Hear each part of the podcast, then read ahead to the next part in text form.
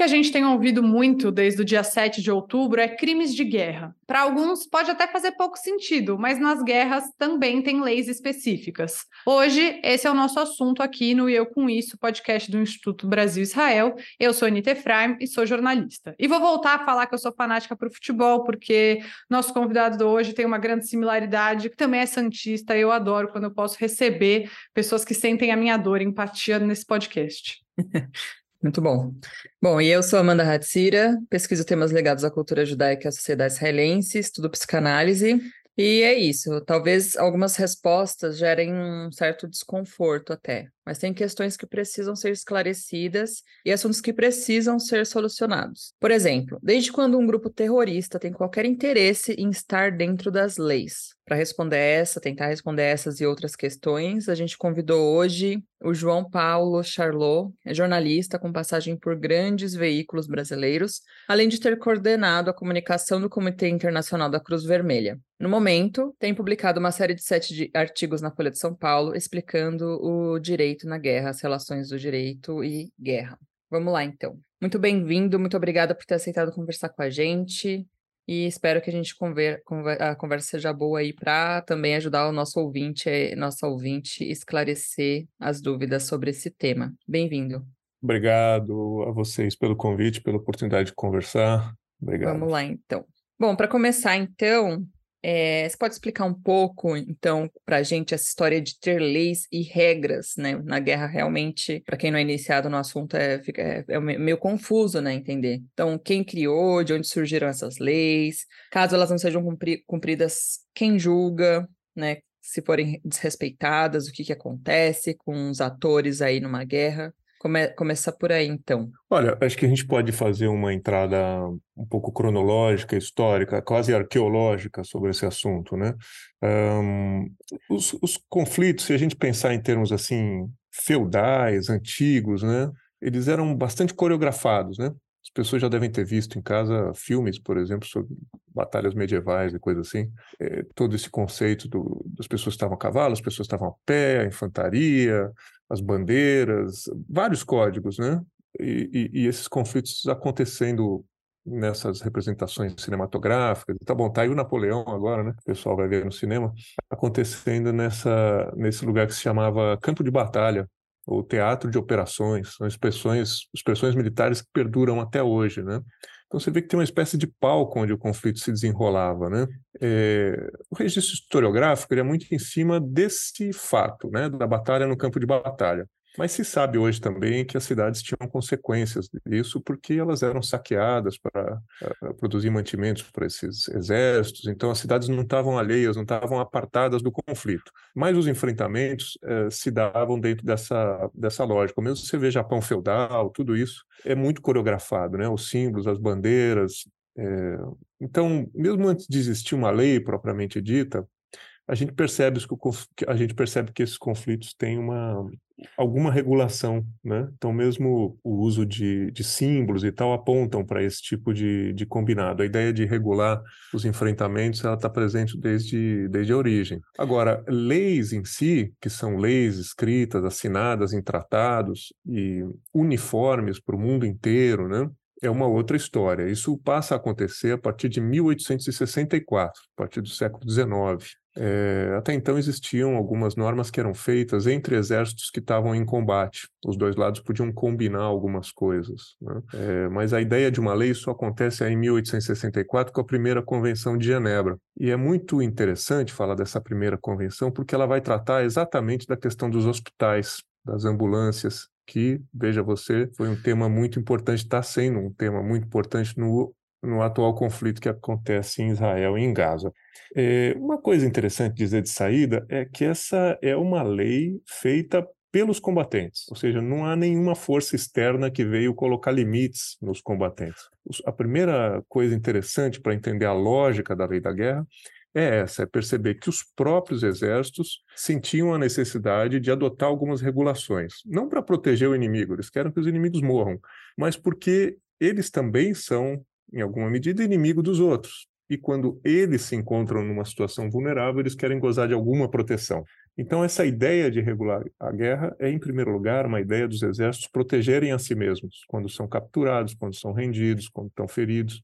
É, e essa primeira convenção de 1864, ela é adotada no momento em que uma, um cidadão suíço chamado Henri Dunant, era um comerciante, viajava pela Europa para buscar contato com Napoleão III e vender, fazer comércio, e ele se vê no meio de um campo de batalha e ele testemunha os efeitos da guerra. Quando ele volta para Genebra, ele escreve um livro chamado Memórias de Solferino. Essa batalha que ele presenciou se chama Batalha de Solferino.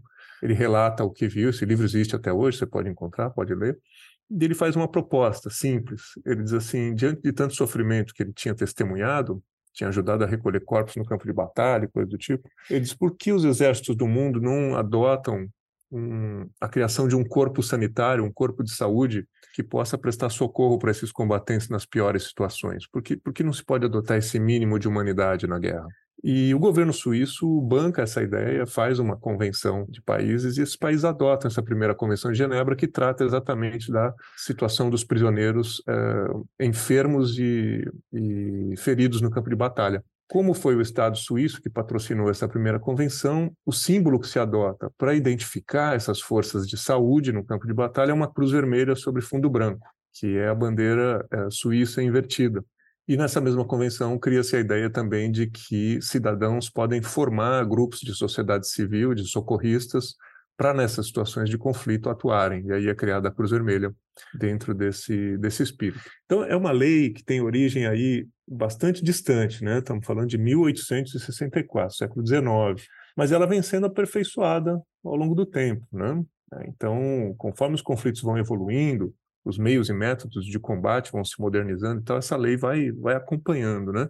A grande revisão dessas normas e ampliação delas acontece em 49. 49 a gente está falando depois da Segunda Guerra Mundial, depois da criação do Estado de Israel, então, essas leis vão, vão, vão acompanhando esse desenvolvimento das coisas, né? Por exemplo, se não tinha bombardeio aéreo, você passa a ter. Se não tinha esses bombardeios sobre áreas civis muito extensas, como teve na Segunda Guerra, não tinha a questão do prisioneiro de guerra, não tinha talvez nem sedimentado o conceito de civil, né? Que é outro conceito que se desenvolve. E o direito vai tentando encampar isso. É assim que é dessa forma que nasce o direito. Ele nasce no campo de batalha, ele nasce por uma solicitação dos, por um interesse dos próprios militares e dos países, e ele vai uh, evoluindo para acompanhar. Uh, é difícil falar em evolução, né? Porque a guerra não evolui, é sempre uma regressão, mas do ponto de vista cronológico, pelo a menos. A atualização, né? Exato, vai tentando abarcar novas situações, sempre com atraso. Essa não é uma característica do direito da guerra, essa é uma característica do direito. Normalmente o direito vem regular uma situação de fato, uma situação que está dada, né? Então ela é sempre com algum atraso. Depois você tem o drama dos civis na Segunda Guerra Mundial, vem uma convenção sobre civis. Depois você tem a questão dos prisioneiros de guerra na Segunda Guerra Mundial, você tem uma convenção sobre prisioneiros. Depois você tem as guerras de libertação nacional, principalmente no continente africano, você tem protocolos que tratam de movimentos de libertação nacional. E Charlot, né, vindo, né, dado esse contexto, vindo para o que está acontecendo em Israel, como que está Israel nesse sentido? A gente tem ouvido muito, né, ah, crimes de guerra guerra. Você tem como dar alguns exemplos que você tem visto nesse momento de crimes de guerra? Vou, vamos começar falando sobre Israel, mas vamos chegar no tema Hamas. E pelo que eu ouvi recentemente, acho que até foi no podcast do lado esquerdo do muro, do nosso grande parceiro, colaborador João Miragai e do Marcos Gorenstein, é que o TPI, que é o Tribunal Penal Internacional, ele não julga países, né? Ele julga pessoas. Então, queria entender um pouco com a situação de Israel, pelo que você tem analisado. Israel é um Estado, é um Estado que aderiu a muitas dessas leis, é um Estado que também contesta a aplicação de muitas dessas leis nesse contexto. É, contesta porque não vê a si mesma como uma potência de ocupação nos territórios palestinos, então descarta uma série de leis que incidiriam aí. Também não vê a situação como um conflito armado internacional, porque não reconhece na Palestina o Estado, então também descarta a aplicação de várias normas aí. Então, assim, se a gente fosse ficar, se fosse um podcast jurídico, a gente podia passar um dia inteiro discutindo é, isso. Quer dizer, isso é um universo em si. Tem, to, tem acadêmicos do ramo do direito que dedicam uma vida a discutir isso, a aplicabilidade das normas nesse contexto. Mas isso não interessa para nós, porque acaba sendo um exercício muito frívolo de, de conhecimento acadêmico. É, o que a gente pode fazer, e é o que as organizações humanitárias fazem, eu acho que de maneira correta, é falar nos princípios humanitários. Então, não precisa falar das leis específicas, mas de princípios. Esses princípios são o que o direito chama de consuetudinário ou de costumeiro. Significa que são normas que são uh, tão arraigadas nas diferentes culturas e religiões ao longo da história que nenhum país pode alegar desconhecimento e nenhum país pode descumprir. Né? Então, vamos falar de princípios humanitários, que estão no cerne, estão no núcleo dessas leis é, do, do, direito da guerra. A principal delas, e você me pergunta as violações que acontecem nesse, nesse conflito, a principal delas trata da distinção, a distinção entre o que são combatentes e o que são civis. No direito da guerra, os combatentes são alvos legítimos. Então, ele é um direito que reconhece o direito que os combatentes têm de se matarem mutuamente. Então, se um combatente do Hamas ou um combatente de Israel porta armas abertamente, participa ativamente das hostilidades no terreno, ele é um alvo legítimo. Matar essa pessoa não é um crime, ninguém vai ser julgado por isso. É, então, os combatentes se matando entre si é, não constitui crime de guerra, a menos que o combatente tenha sido rendido e seja executado, e é um crime. A menos que ele esteja ferido no hospital, fora de combate, alguém entre lá e execute ele, isso é um crime. Mas, do contrário, os combatentes são alvos legítimos. Agora, os civis não são. E os civis não são alvos em hipótese nenhuma. Não existe nenhuma abertura de direito que permita uma força fazer dos civis alvo nem as instalações civis, nem os meios indispensáveis para a sobrevivência dos civis. Os civis são alheios ao conflito por definição.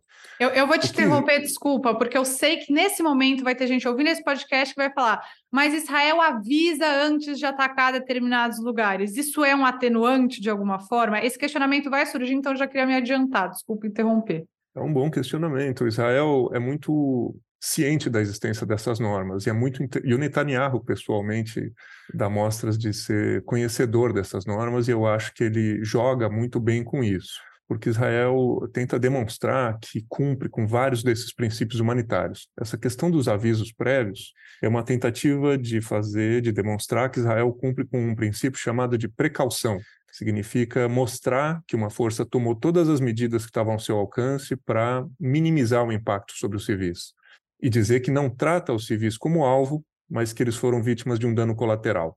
Né? E é nessa brecha do dano colateral que se dá toda a discussão sobre o uso da força por parte de Israel. Israel não diz, não admite, não afirma que trate os civis palestinos como alvo, em momento algum. O que ele diz é que eles são é, vítimas de um dano colateral inevitável de uma ação militar legítima contra o Hamas. Essa é a discussão que vai acontecer um dia num tribunal internacional se esse caso for, for parar lá porque existe um outro princípio, então a gente já falou do princípio da distinção entre combatentes e civis, a gente falou do princípio da precaução, uh, agora tem um princípio aí chamado proporcionalidade, onde uma força tem que provar que os danos civis uh, foram proporcionais ao objetivo militar alcançado. Esse é um, conceito bem complexo. Uh, isso foi tema da última coluna que eu publiquei na Folha sobre proporcionalidade. Muita gente acha que proporcionalidade é um princípio que diz respeito a eu poder causar para o outro o mal que ele me causou. Então, se o outro veio aqui e matou civis, eu posso matar alguns civis do lado de lá. Se mataram mulheres e crianças, eu posso matar mulheres e crianças do lado de lá. Não é absolutamente isso. A proporcionalidade, ela parte de um princípio que é: existe um objetivo militar legítimo. Eu posso atacar meu inimigo. Pode ser que eu cause um dano colateral. A proporcionalidade é entre esses dois elementos. Eu preciso provar que o dano colateral que eu causei foi proporcional a um avanço militar concreto que eu obtive no campo de batalha. Então vamos pegar um exemplo bem, bem concreto e exagerado para tornar a coisa mais visível. Vamos dizer que eu sei que existem três combatentes do Hamas dentro de um prédio civil onde moram 500 pessoas. Implodir esse prédio com todas essas pessoas dentro provavelmente não vai ser uma ação proporcional se o caso for levado a um tribunal. Então a proporcionalidade se dá aí, o dano colateral causado aos civis versus o objetivo militar alcançado. Agora, Uh, vamos supor que tem um veículo carregado de explosivos indo na direção de uma escola. O motorista é um civil, um motorista de Uber, vamos dizer, e os explosivos estão lá, vão matar 500 crianças. E eu ataco esse carro e morre esse motorista civil. Talvez isso seja um exemplo de, de uma ação onde o dano colateral é proporcional. Então, é, Israel não desconhece as normas nem renega todas elas. O que faz é tentar de enquadrar as suas operações militares dentro dos princípios que são mais convenientes para si. Né? É, eu acho que muitas vezes cai num uso muito ardiloso dessa argumentação, porque o que acontece não só com Israel, mas em geral, é que uma força que conduz uma operação militar, ela busca para si a maior segurança possível. E a maior segurança possível vem do uso mais superior e massivo da força possível. Então é muito mais seguro fazer um tapete de bombas usando aviação sobre uma área de Gaza do que eu ter que fazer uma incursão a pé com infantaria e bater de porta em porta para entender quem é Hamas e quem é civil.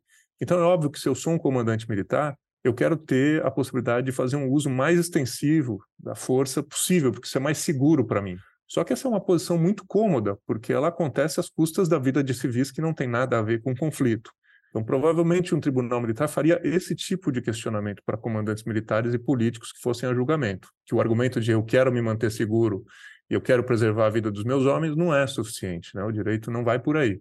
Você fala do TPI, o TPI, o Tribunal Penal Internacional, é uma possibilidade de julgamento. E a gente pode falar mais sobre ele porque as pessoas sabem que Israel não é signatário do Estatuto de Roma, não reconhece a jurisdição do TPI sobre seus homens, mas tem brechas aí sobre as quais a gente pode falar. Só chamar uma atenção para uma coisa que eu acho que as pessoas têm que sempre ter em mente: a, a, a, primazia de julgar crimes de guerra é do próprio país. Então, assim, existe justiça militar em Israel.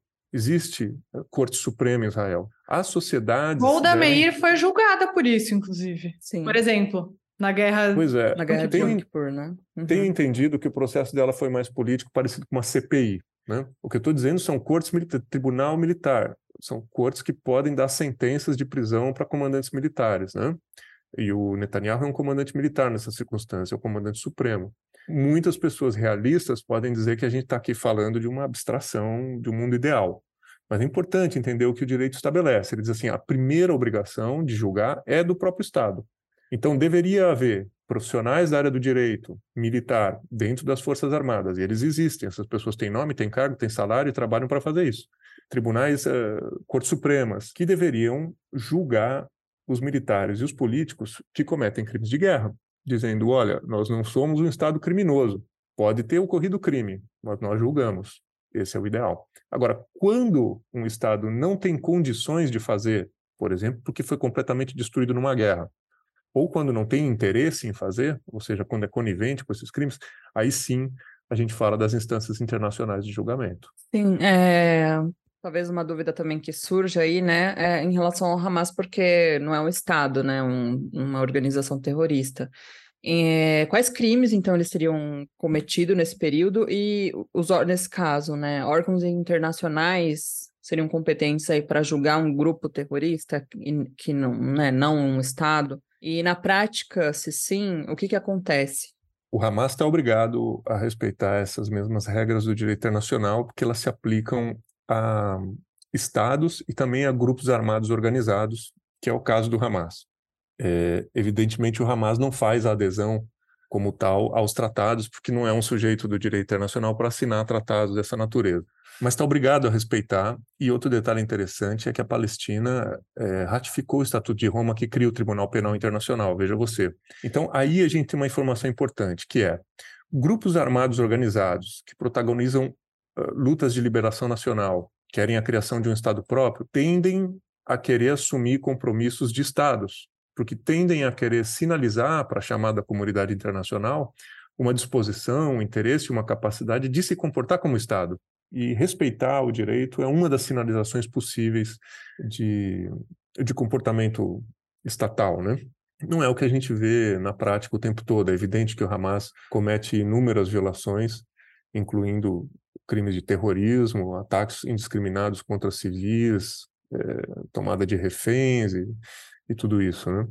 Agora, pode ser julgado, talvez não por um tribunal palestino, porque eu acho que sequer existe essa estrutura nesse nível, mas é claro que os membros do Hamas podem ser julgados tanto por Israel, e isso já acontece, dobrou o número de pessoas, de palestinos presos em Israel desde o início desse último conflito. Então, Israel já prende, já julga essas pessoas como combatentes inimigos e como ah, presos de segurança. Então, isso já acontece.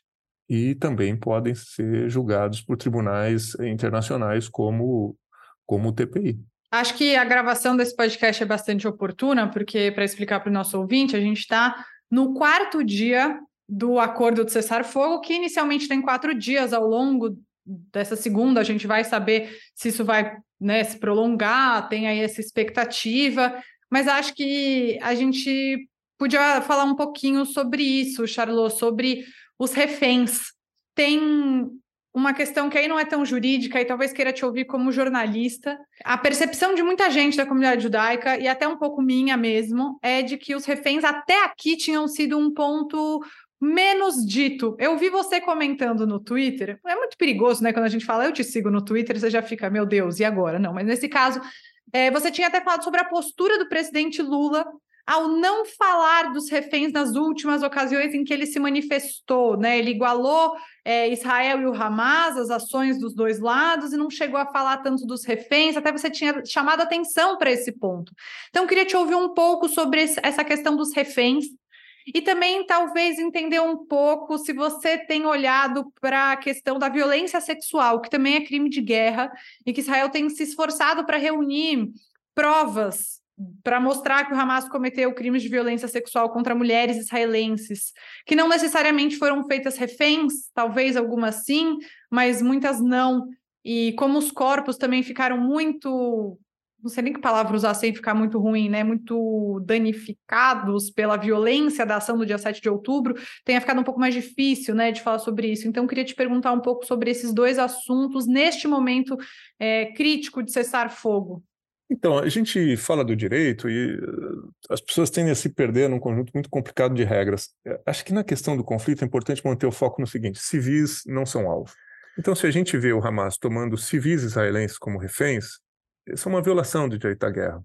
Então, algumas pessoas tratam de justificar essa ação do Hamas, dizendo que esses civis eh, tomados como reféns do lado de Israel seriam como prisioneiros de guerra porque existe um conflito entre Israel e o Hamas, então você captura alguém, essa pessoa capturada é um prisioneiro de guerra. E não é absolutamente. Não é porque, por definição, um prisioneiro de guerra só pode ser um combatente.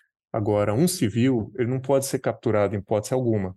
Então, todas essas abduções, esses sequestros, essas tomadas de reféns de civis israelenses feitas pelo Hamas são ilegais. Se o nosso papo aqui é legalidade e direito, essas ações são ilegais de saída. Esses civis israelenses nunca poderiam ter sido capturados.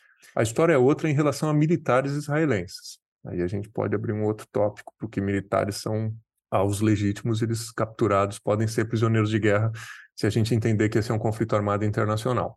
Uh, então, a liberação desses reféns é uma obrigação, do ponto de vista legal. Né? É claro que entra numa negociação política, mas é uma negociação política para desfazer uma ilegalidade. Esses civis israelenses não deveriam nunca ter sido tomados como reféns pelo Hamas. Do lado de Israel, a situação é um pouco mais complicada, porque Israel é, é uma potência de ocupação nos territórios palestinos ocupados, embora não goste de ouvir isso e diga que desde 2005 devolveu a administração para os grupos palestinos, mas o direito entende que a situação estabelecida ali é de ocupação, dado o nível de controle que Israel tem sobre aspectos vitais da vida na Cisjordânia e em Gaza. Sendo potência de ocupação, exerce um papel de segurança ali. E exercendo um papel de segurança, detém pessoas. Se um jovem atira uma pedra numa patrulha israelense, esse jovem vai preso e Israel trata de enquadrar ele como alguém que protagonizou um ato de, de, contra a segurança de Israel. Esse é o nível de gravidade que coloca, né? Essas prisões têm essa polêmica de saída, quer dizer, Israel poderia estar fazendo isso, poderia ser uma potência de ocupação ali, ou seja, já de saída não é uma ilegalidade. Essa é uma discussão longa. Agora, dizendo sobre o fato em si, Israel tem esse, essa prerrogativa porque é potência de ocupação e detém. Agora, a discussão do lado de Israel é o tratamento que dá a essas pessoas, né? inclusive muitas crianças. É, a gente sabe que o parlamento israelense aprovou regras mais duras para tratamento desses prisioneiros desde o início do conflito. E aí começa a resvalar num crime de maus tratos, talvez até tortura. Não estou dizendo que tenha havido, mas estou dizendo que deve haver uma investigação é, desses palestinos tomados como prisioneiros do lado de Israel. Então, qualquer campo da guerra, dessa guerra que a gente investigue, que a gente para para olhar, é fácil a gente encontrar possíveis crimes de guerra dos dois lados. Né? Eles se, não, não, vou dizer que eles se equiparam, a gente fala esse tipo de coisa para mostrar um lado e outro, as pessoas logo têm como resposta a acusação de que eu estou tentando equiparar. Eu não estou tentando equiparar. Eu acho que nada é igual, cada coisa é uma coisa. mas isso não impede a gente de contrastar e de falar, olha, um lado tem isso, outro lado tem aquilo. Eu não, acho que seja igual, mas é importante mostrar que as guerras são uma espiral de violação. Não tem nenhuma guerra na história da humanidade em que tem um lado bom e um lado mal. A guerra em si é uma aberração repleta de violações do direito, né? Então, dá para a gente sempre que tratar de uma violação de um lado, apontar uma violação do outro. E as pessoas escolhem se elas acham uma coisa pior que a outra, se acham alguém mais bonzinho ou mais malzinho. Mas do ponto de vista do que deveria ser o conflito, é muito fácil encontrar violações dos dois lados. Esse caso de abdução de pessoas, sequestro, reféns, prisioneiros, é, é um exemplo disso. Em relação às mulheres, volto a dizer, eu acho que tem que pensar no grande grupo dos civis é, civis não devem ser alvo de nenhuma ação militar. Quer dizer, você traz aqui a questão do estupro, é ainda mais grave, né? Porque sequer você pode aí tentar construir qualquer argumentação do ponto de vista de vantagem militar, né? Quer dizer, muitas vezes está dentro do puro sadismo e da loucura da guerra.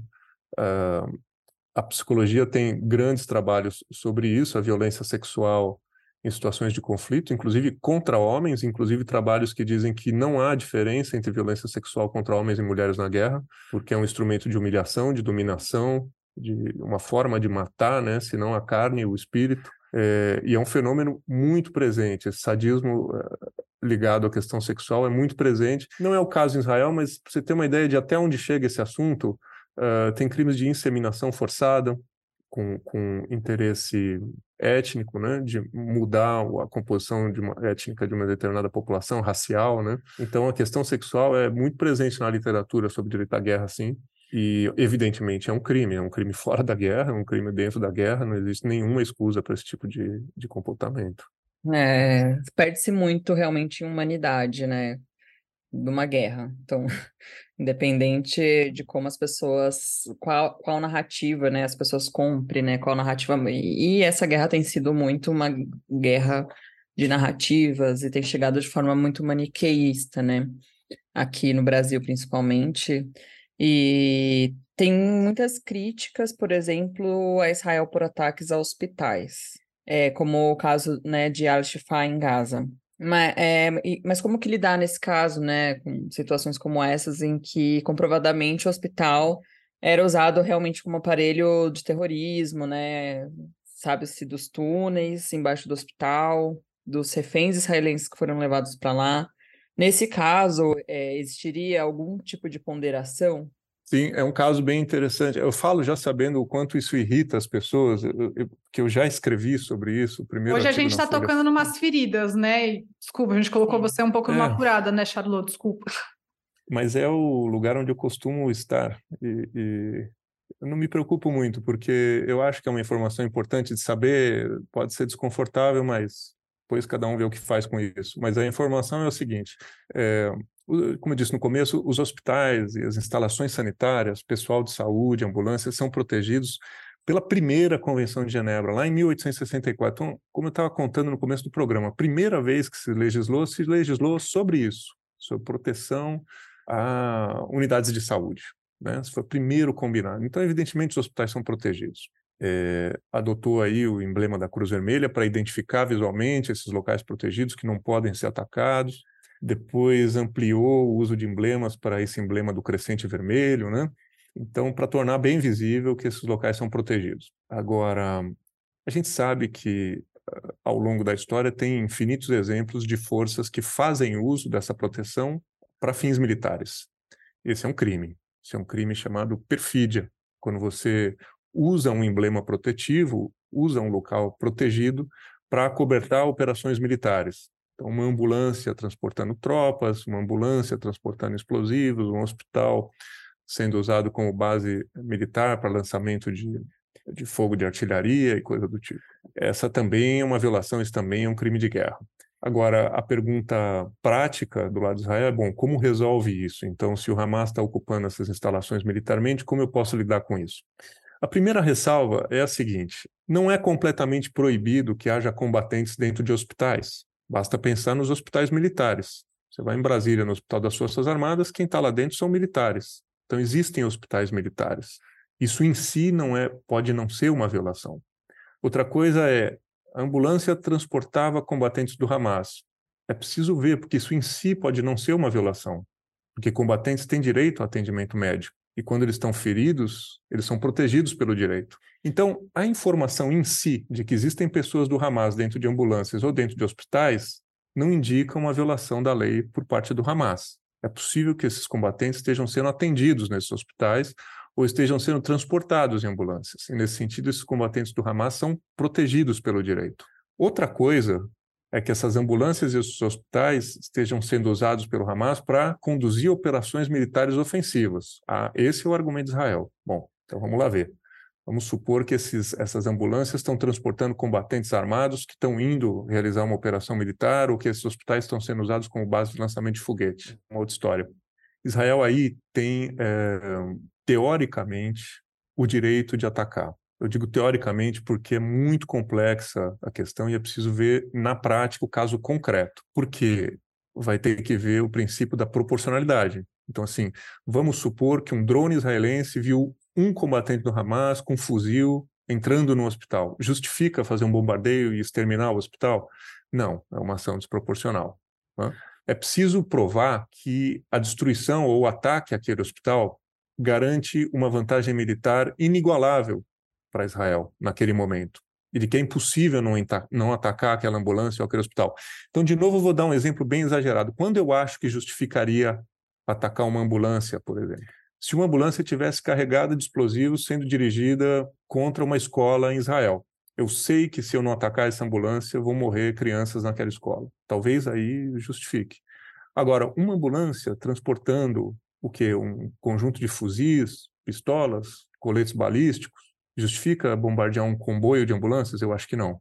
Então, é, cada caso é um caso, né? É, um hospital que tem ali dentro o que 10 metralhadoras, 10 fuzis, algumas quantas pistolas, alguns coletes, isso justifica um bombardeio de hospital? Eu acho que não. Agora, um, um, um hospital que tenha todo o arsenal de foguetes do Hamas, talvez. Obedecido o princípio de precaução, de mandar evacuar, etc. Então, é uma discussão que é muito macabra, porque a gente fica traçando cenários práticos sobre morte de pessoas, não é uma discussão bacana. Mas o direito tem instrumentos para ferir essas situações. O que eu acho é que nem todas as situações em que se encontra a presença do Hamas em hospital e ambulância justifica ataque de Israel. Eu acho quase injustificável. São casos muito específicos em que a vantagem militar tem que ser comprovadíssima de que aquele ataque era inevitável, de que aquilo, aquele local representava uma ameaça existencial para as forças israelenses.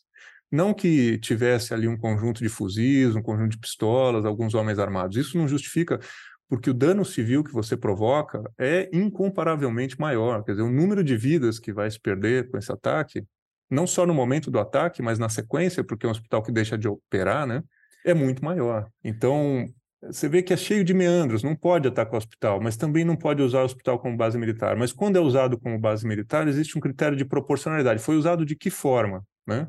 São algumas pessoas, são algumas armas, é todo o arsenal, é dali que se vai atacar e acabar com Tel Aviv, ou o que são os caras que estão fugindo de Israel e que entraram ali, ou que então assim eu não tenho como discutir o caso de cada hospital de Israel. Então eu falo um pouco hipoteticamente para as pessoas colocarem esse frame de análise em cima dos casos reais, né? É óbvio que Israel sempre vai justificar em seu favor, dizendo que era imperativo atacar aquela unidade, e o Hamas vai dizer o contrário. A gente sabe muito bem quais são as duas versões colocadas.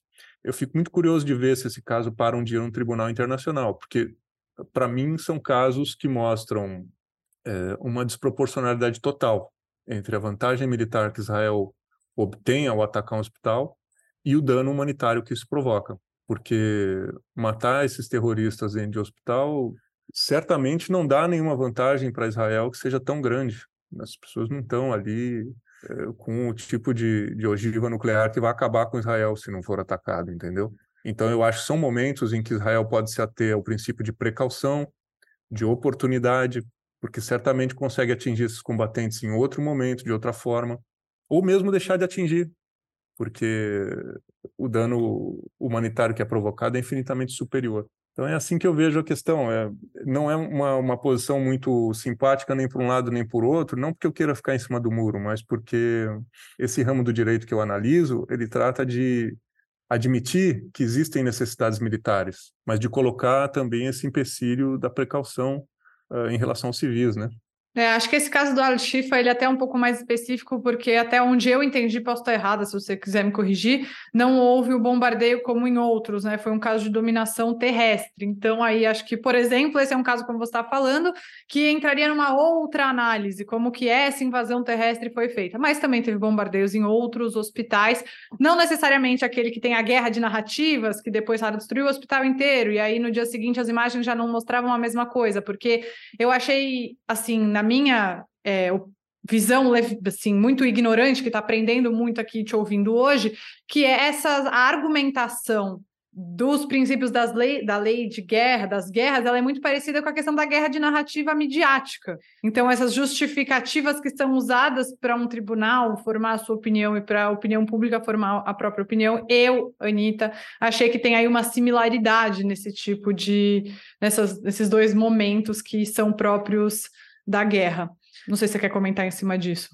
Não, eu acho é, é difícil dizer isso, mas eu tendo a concordar com você, quer dizer, uma operação terrestre que onde homens entram no hospital para averiguar coisas, né, é, me parece muito mais proporcional do que um ataque uh, aéreo, por exemplo, com fogo de artilharia em cima de hospital. É disso que eu estou falando. Quer dizer, então se existe uma suspeita de que alguns homens com dezenas, unidades de armas de uso pessoal, fuzis e pistolas, estão numa unidade hospitalar, bom, faz mais sentido para mim ouvir que houve uma incursão terrestre de infantaria que foi averiguar, que vasculhou e tal, do que um ataque com mísseis, né?